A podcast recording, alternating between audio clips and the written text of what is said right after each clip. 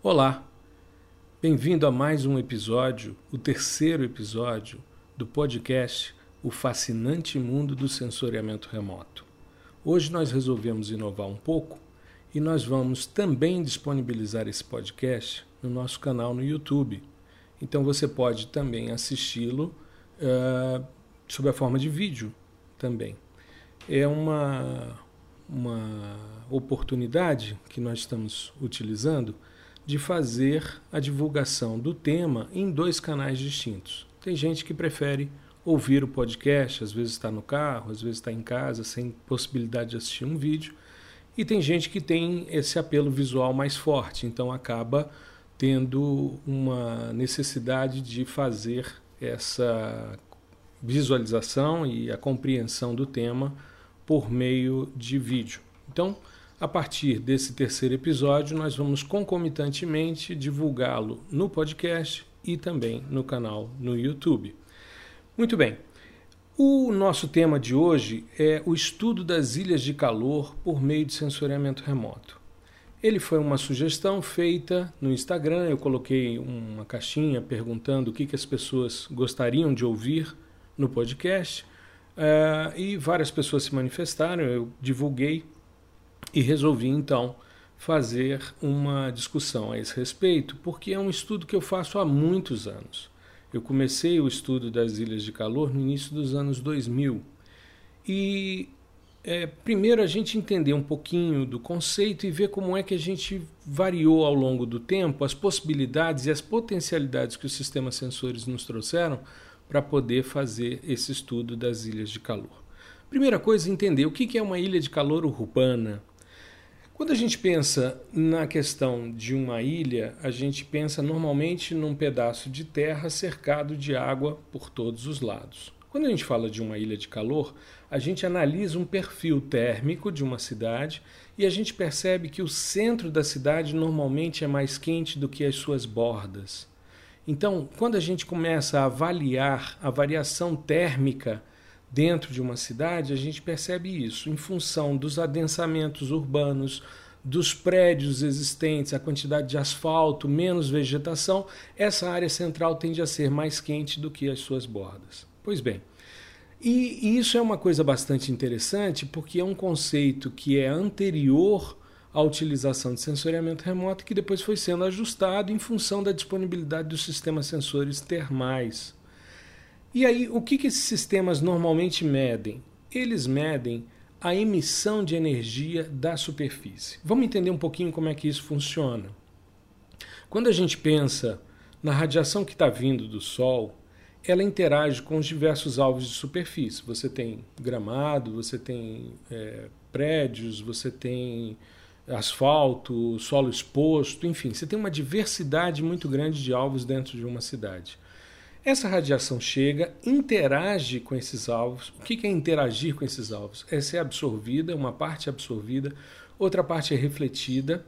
E essa parte que foi absorvida, ela tende a aumentar o nível energético do material. Isso é um fato.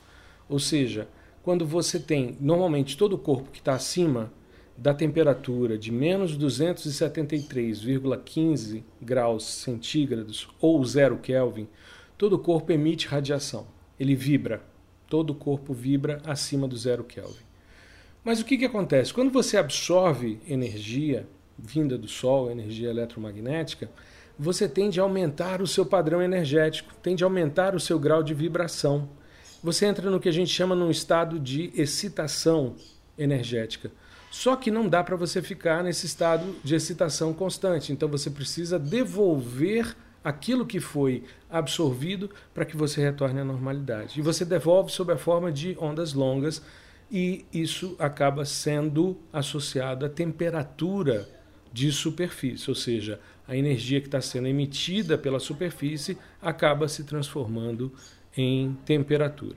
Pois bem, então a utilização de sensores remotos termais, eles medem esse comportamento térmico dos materiais, ou seja, a energia chegou, foi absorvida e agora eles medem o retorno dessa radiação para o, o ar, né? para é, a liberação para voltar ao estado anterior. Pois bem, Então, a utilização de sensoriamento remoto me permite ver as diferenças de temperaturas existentes numa cidade. E quando eu começo a avaliar essa diferença de temperatura, eu começo a perceber que existem áreas mais quentes, normalmente as áreas centrais, e as áreas limítrofes, as áreas periféricas a esse centro, tendem a ser mais frias. Isso é que caracteriza o fenômeno das ilhas de calor. Pois bem, então nós começamos um estudo que foi uh, publicado na Scientific American Brasil. Uh, eu tinha feito um estudo de 2001 e comparei com 84, usando dados do Landsat. Eu estava é, utilizando imagens de fins de semana, as duas datas eram de fins de semana. Eram anos que não tinham El Ninho nem Laninha, então havia uma possibilidade de você fazer essa análise. E eu queria ver como é que o crescimento urbano que ocorreu nesse período interferia na temperatura. E nós tínhamos então percebido que havia um deslocamento em 2,5 graus e meio da temperatura da cidade como um todo, ou seja, as classes de temperatura, desde as mais baixas até as mais altas, variavam de 84 para 2001 em 2 graus, em média. Então houve um deslocamento do gráfico, ele se deslocou em 2 graus. Bom, Aí o que, que aconteceu? Nessa época, nos anos 2000, começou a se trabalhar com sensores de alta resolução, principalmente o Iconos, para a gente entender a cidade nos seus detalhes, as nuances existentes numa cidade. A gente tinha pixels de um metro, ou seja, a área desse pixel tinha um metro por um metro, um metro quadrado. Era a menor unidade de área que a gente ia imaginar. Muito bem. Enquanto que os sensores termais, eles estavam trabalhando ali com 120 metros de resolução espacial. A gente estava usando o Landsat 5. Então você tinha uma área é, bastante generosa num pixel, mas você tinha dentro da cidade variações de temperatura. Às vezes, de um ponto a outro, coisas de alguns metros, cento e poucos metros, você tinha uma variação de 2, 3 graus ali dentro. E a gente queria entender o porquê. Então nós fizemos uma associação com os dados de alta resolução espacial, os hiperespaciais, para a gente começar a entender por que, que de repente um lugar era mais frio e um lugar era mais quente dentro da cidade. Aí de repente você descobria lá que tinha um olho d'água, uma vegetação na borda desse, uma vegetação em volta desse, desse olho d'água, depois uma tendência de solo exposto e depois a instalação da cidade. Então você via essa variação de temperatura ali existente. Muito bem. Uma outra coisa interessante que os dados de sensoriamento remoto nos permitiram avaliar foi a variação diuturna do fenômeno das ilhas de calor. É interessante porque uma ilha de calor ela tende a ter esse centro mais quente e a sua borda mais fria. E na literatura a gente encontrava fatos que, é, citações que diziam que a ilha deveria permanecer durante a noite, porém mudando a sua forma. Ou seja, o centro continuaria mais quente e as bordas mais frias, mas à noite isso tenderia a se manter, porém mudando de forma. E os dados MODES, né, os dados do MODES, que foi um momento também, isso início dos anos 2000, um momento de repensar os dados de sensoriamento remoto, primeiro pela hipertemporalidade, ou seja, você tinha imagens todos os dias disponíveis. E como você tinha uma imagem de dia e uma de noite, você tinha duas cenas sendo disponibilizadas por dia. Depois, um pouco mais à frente, alguns anos depois, o mesmo sensor foi colocado na plataforma Aqua, primeiro na Terra depois na Aqua, e aí você passa a ter quatro momentos distintos de visualização, por exemplo, de temperatura. Você tem uma temperatura de manhã, uma de tarde, uma de noite, uma de madrugada. E aí você começa a ter essas oscilações né, para você fazer essa análise das séries temporais. Mas o Modes ele mostrou, primeiro, uma tendência muito interessante que hoje é muito comum em vários sistemas sensores, que são os produtos prontos para serem usados ready to use. Esses produtos, eles partem do pressuposto que a pessoa para utilizar sensoriamento remoto, ela não necessariamente precisa saber processar a imagem. Ela precisa às vezes apenas de um fator de conversão para poder utilizar esses dados. Muito bem. E aí, com os dados MODES, a gente passou a ter imagens diurnas e imagens noturnas de temperatura. O produto MODE 11, Land Surface Temperature, a parte da temperatura radiométrica, ou essa temperatura uh, vinda da emissão de radiação. E aí a gente começou a ver isso já no início dos anos 2000, que as ilhas também continuavam acontecendo durante a noite, porém com uma forma diferente, como a literatura pressupunha. Muito bem. E aí, é uma série de possibilidades de análise. Por exemplo, em Brasília, que você tem um grande lago urbano, o Lago Paranoá, muito próximo da cidade, foi criado para tentar amenizar os efeitos da seca, a gente começa a ver, por exemplo, como é que ele interfere. Quando você faz uma análise uh, desse, desse lago de dia, como o calor específico da água é diferente da, da, da terra, você demora mais tempo para liberar energia, mas também demora mais tempo para armazenar energia na água. Então, uma imagem do período da manhã, 9 e meia até 11 horas da manhã, o lago está mais frio do que as suas bordas. Então, ele aparece destacado, ele vira a, a sua forma, a sua silhueta, mesmo com pixels de um quilômetro, que é o caso desses dados termais, é, tem uma característica que é interessante Dados termais normalmente imageiam áreas maiores com maior resolução radiométrica. Isso porque, se você fizer dados muito pequenininhos, com resoluções espaciais muito pequenininhas, você não tem muitas vezes tempo de calibrar o sistema e você pode ter o aquecimento interno do sistema, que normalmente é preservado, mas pode haver algum tipo de falha, gerando ruído no seu dado. Aliás, o ideal para dados termais é que você faça a aquisição antes do amanhecer. O ideal de horário de captura de imagem é, termal seria por volta de 4 horas da manhã. Por quê? Porque você já teve toda a dissipação da energia do dia e não tem uma interferência do aquecimento direto que está acontecendo pela incidência de radiação solar. Então, de madrugada você teria uma análise da inércia térmica dos materiais, o que durante o dia acaba sendo de alguma forma é, prejudicado.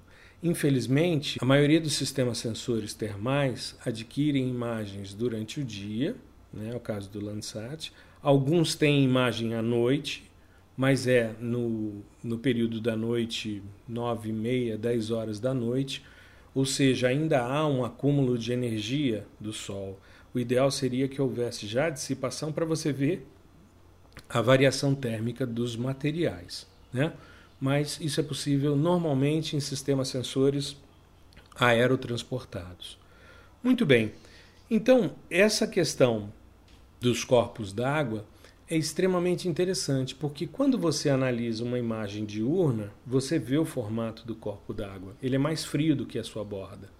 Mas à medida em que a radiação vai caminhando ao longo do dia, ela vai sendo dissipada, quando chega no período da noite, você já não vê o lago.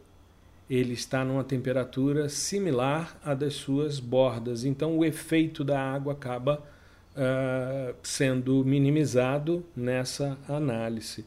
É muito interessante essa questão porque é, a gente tem muitos lagos urbanos e que acabam de algum, alguma forma interferindo. Agora, tem um ponto que eu queria uh, discutir com vocês que eu acho que é extremamente intrigante. É muito comum hoje em dia uma discussão a respeito de mudanças climáticas. Isso é um fato, a gente percebe variações, principalmente nas escalas locais, nos ambientes urbanos, desperta o nosso interesse, o nosso, a nossa curiosidade. E hoje a gente tem, em função principalmente de dados do MODES e agora os dados VIRS, né, a gente tem uma disponibilidade de dados muito grande. Do MODES a gente tem praticamente de 2000, do, dos anos 2000 para cá, a gente tem uma série histórica bastante consistente. E existem, como eu disse, já esses produtos pré-processados. Esses produtos pré-processados, eles permitem essa análise mais rápida. E hoje, com plataformas que fazem processamento em nuvem, como é o caso do Google Earth Engine, a gente tem uma disponibilidade muito grande de imagens e a possibilidade de avaliá-las. Em outubro de 2019, eu fiz uma palestra online no YouTube sobre sensoriamento remoto aplicado à análise ambiental e urbana. Ela está inclusive no meu canal no YouTube disponível. E muito do que eu estou falando aqui tem na apresentação, tem imagens nesse sentido. Mas é, me chamou muita atenção um detalhe. Eu fui fazer uma análise usando os dados do Google Earth Engine para verificar a variação entre dois pontos em Brasília. Dois pontos emblemáticos: o Parque Nacional de Brasília, que é uma unidade de conservação, que tem um cerrado bastante preservado, e o setor comercial de Brasília, que é uma área bastante adensada, que é uma área de prédios com pouco verde urbano e que tende a ter uma movimentação de veículos. Muito bem. Então nós fizemos uma análise do período, fizemos uma média do período de 1 de janeiro a 23 de setembro, tanto para dia como para noite. Por que setembro? Porque eram os últimos dados que eu tinha antes da palestra, eu fiz em 14 de outubro. Quando eu analiso a variação de dia entre 2012 e 2019 para Parque Nacional e setor comercial, me chamou muita atenção as diferenças. O setor comercial, eu tive de dia uma variação de 3,54 graus, ou seja, de 2012 para 2019 aumentou em 3,54 graus de dia. Muito bem. O Parque Nacional, de dia, no mesmo período, aumentou a temperatura em 6,34 graus. Aí você deve estar pensando: bom, peraí, a área urbana teve uma variação, metade da variação do Parque Nacional? Sim. Aí você deve, deve estar pensando: por que essa variação? Bom, primeiro é o seguinte: nós tivemos uma influência muito grande em 2016 do maior evento El Ninho que nós já tivemos na história. Então, há uma tendência, quando você tem um evento El Ninho muito intenso, você tem uma tendência de 3 a 4 anos de El Ninho. Esse ano, por exemplo, a gente ainda tem resquícios do El Ninho. E aí o que, que acontece? Como a vegetação que eu estava medindo não era uma vegetação, no Parque Nacional não era uma vegetação de mata é, de galeria, e sim de cerrado, sentido estrito, é, eu tenho um período mais seco no parque. Então eu tenho uma emissão de energia maior. Eu tenho mais resposta de solo exposto, de background de solo, do que efetivamente da vegetação. Aí tudo bem. Mas o que me chamou mais atenção foi a questão do noturno. E isso é uma coisa que eu pretendo investigar. Ainda vou colocar um estudante para fazer um mestrado nessa questão, para a gente avaliar.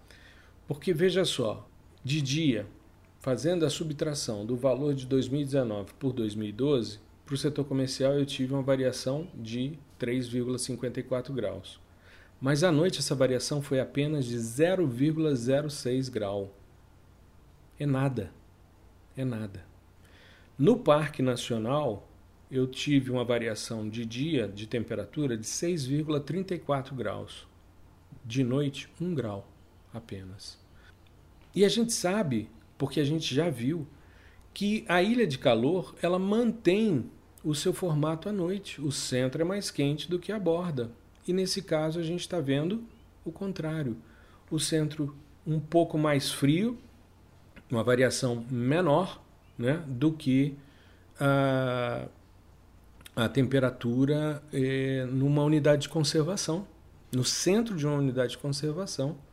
Veja, para você ter uma ideia do que eu estou falando, durante o dia as temperaturas no setor comercial elas variam de 34 a 37 graus.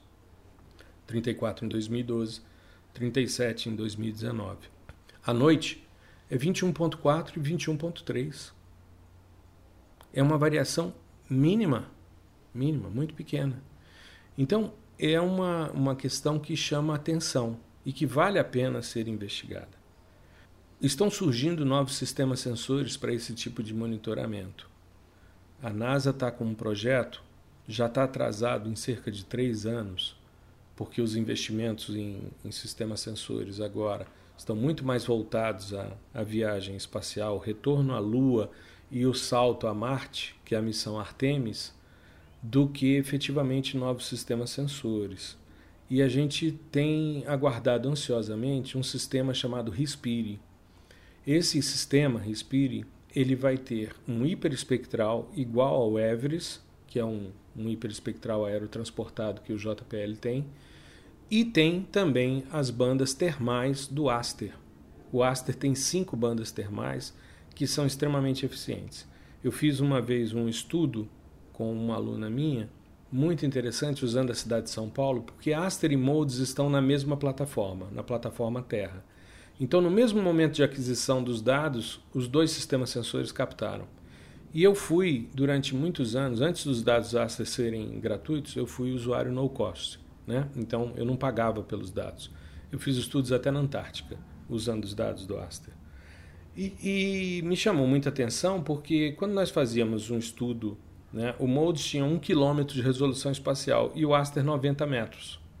Então, essa questão da diversidade de alvos compondo os pixels foi mostrado nesse estudo. Quando você avalia né, a, a variação térmica dentro de uma cidade com pixels menores, você percebe a rugosidade urbana. E essa rugosidade urbana ela acaba interferindo no processo. Já quando você vai para um pixel de um quilômetro, a coisa é diferente. Aí você tem uma disponibilidade de informação mais é, mediana, né? Você tende, você tem uma informação mais que representa a média da área daquele pixel, dos alvos que estão compondo aquele pixel. Então, esse transecto tende a ser mais suavizado do que um outro que tenha 90 metros de resolução espacial, onde um pixel ao lado do outro tem variações térmicas. Aliás, esse é um dos grandes problemas de se trabalhar com temperatura em cidades, porque você não consegue fazer isotermas você não consegue fazer isolinhas de temperatura. Por quê? Porque você tem solo exposto do lado de vegetação, do lado de asfalto, do lado de área construída e cada um deles tem uma temperatura radiométrica diferente. Então não dá para você fazer uma linha que tenha a mesma temperatura por causa dessas oscilações. Isso é uma coisa que o sensoriamento remoto termal veio solucionar. Então são algumas reflexões, algumas angústias que ah, o estudo das ilhas de calor urbanas por meio de sensoriamento remoto vem me trazendo ao longo desses anos. Né? Já estão aí, estou caminhando para cerca de 20 anos nesse estudo e cada vez mais com novos sistemas sensores, novas potencialidades, os horizontes vão se expandindo. Mas essa questão da variação térmica pequena durante a noite, né, é, me preocupa. Me preocupa porque a gente pode estar analisando uma mudança climática em função da relação de temperatura diurna sem buscar uma reflexão noturna. Então, isso é uma coisa que eu pretendo investigar posteriormente. Espero que você tenha gostado do nosso podcast de hoje. Né? É o nosso terceiro episódio. Eu aguardo é, os seus comentários por e-mail, suas sugestões. Eu vou a cada semana abrir uma caixinha de, de sugestões para que a audiência possa se manifestar dizendo sobre o que quer ouvir. Tá legal? Eu espero que você tenha gostado do mundo fascinante do sensoriamento remoto e a gente se encontra na próxima semana. Tá legal? Um grande abraço, uma boa semana a todos, tudo de bom.